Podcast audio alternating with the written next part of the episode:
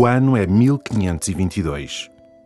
O lugar é Espanha, nos arredores de uma pequena cidade. Numa gruta com vista para o rio, um homem vestido de farrapos está sentado.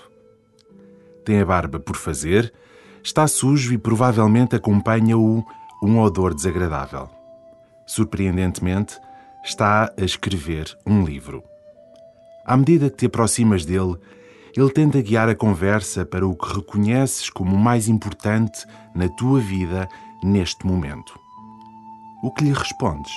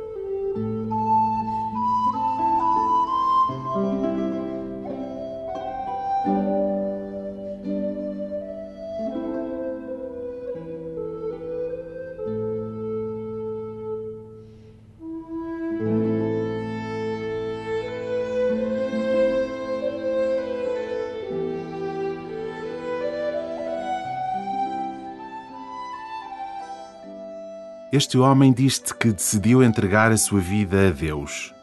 Ele nem sempre teve esta aparência descuidada. Até há uns anos era um orgulhoso nobre, bem vestido e cortês. Mas agora faz penitência pelos muitos erros da sua vida. Ele sente que só desta maneira poderá estar seguro de que Deus o perdoará. Ele pergunta-te qual a tua opinião sobre a sua opção de vida. Honestamente, o que lhe respondes?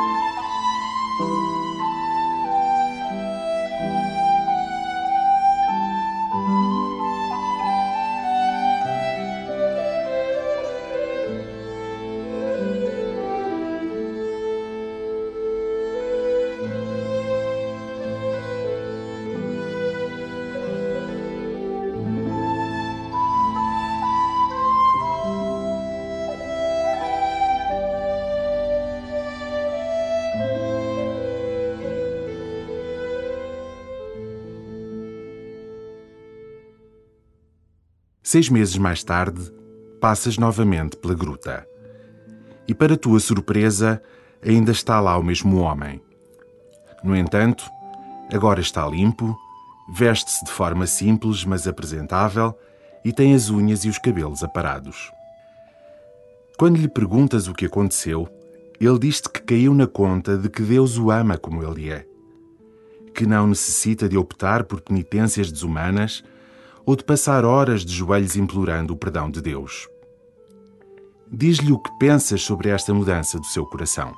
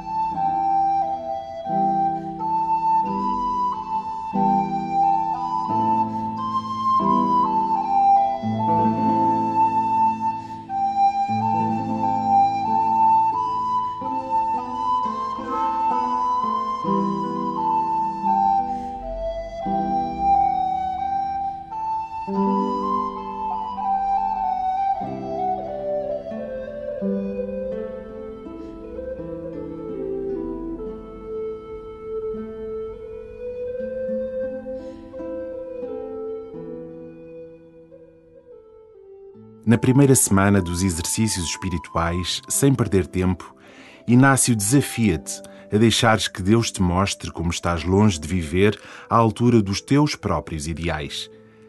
E isto não é fácil de ouvir. Consegues ainda assim encontrar um ou dois aspectos da tua vida em que reconheces que ficas aquém da pessoa que desejas ser?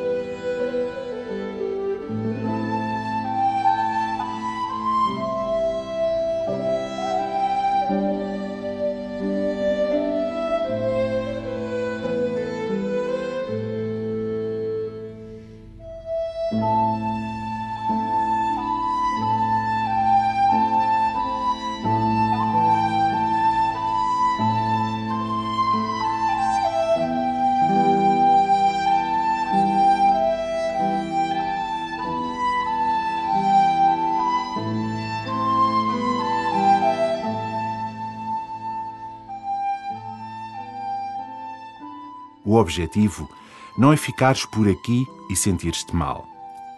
É isso sim tornar possível, através da tua própria experiência, o encontro com Deus nos teus lugares de sombras, reconhecendo que aí mesmo Ele habita e ama-te. Deus acolhe-te e não pede em troca uma penitência desproporcionada. Como o homem na gruta, Inácio, nos seus tempos de Manresa, podes seguir com a tua vida confiante de que Deus está contigo e te acompanha. A consciência da presença amorosa de Deus, mesmo nos lugares de sombra da tua vida, deve ser uma experiência libertadora. Nestes últimos momentos da tua oração, faz essa experiência do perdão amoroso de Deus e agradece-lhe. Se por agora ainda não és capaz de experimentar o perdão amoroso de Deus, mas o desejas, fala-lhe desse teu desejo e pede-lhe que tu conceda.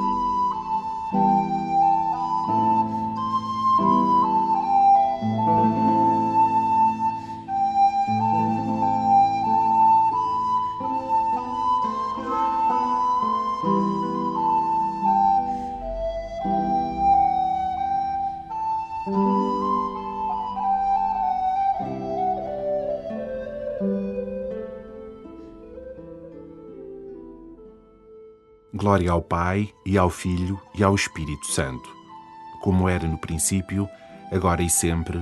Amém.